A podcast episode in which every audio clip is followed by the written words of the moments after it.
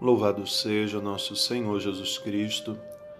Irmãos e irmãs, hoje é segunda-feira dessa segunda semana do tempo pascal. Estaremos agora vivendo um tempo de preparação para o Pentecostes. E hoje o Evangelho já nos coloca dentro dessa dinâmica quando Jesus, num diálogo com Nicodemos, que fazia parte das autoridades judaicas, mas que queria ter um conhecimento maior da pessoa de Jesus, do seu ministério, falam sobre o nascer de novo. E Nicodemos então questiona: como pode alguém nascer de novo? Por acaso vai entrar no ventre da sua mãe? E Jesus vai dizer que é preciso nascer da água e do Espírito. A experiência que nós já fizemos pelo batismo.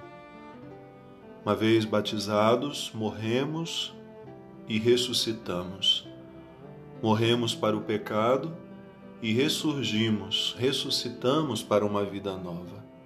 Essa vida em Cristo que depende, como ouvimos neste domingo, a vinda do Espírito Santo sobre aqueles que são impulsionados a darem testemunho da vida do ressuscitado.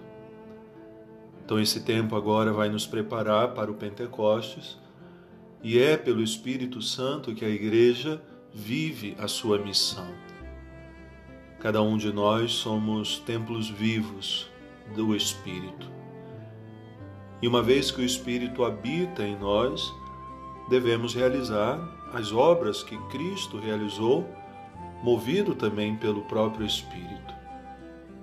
Primeira leitura, depois que os apóstolos foram liberados de uma primeira prisão, começavam a ser questionados sobre o modo como eles estavam pregando a palavra, eles dão esse testemunho daqueles que começam a serem perseguidos por causa de Cristo mas uma vez que são movidos pelo Espírito Santo, não podem se calar. Devem obedecer antes a Deus do que aos homens. E eles ali partilhavam a alegria também da perseguição, da incompreensão, daqueles momentos difíceis que começavam a viver, a experimentar.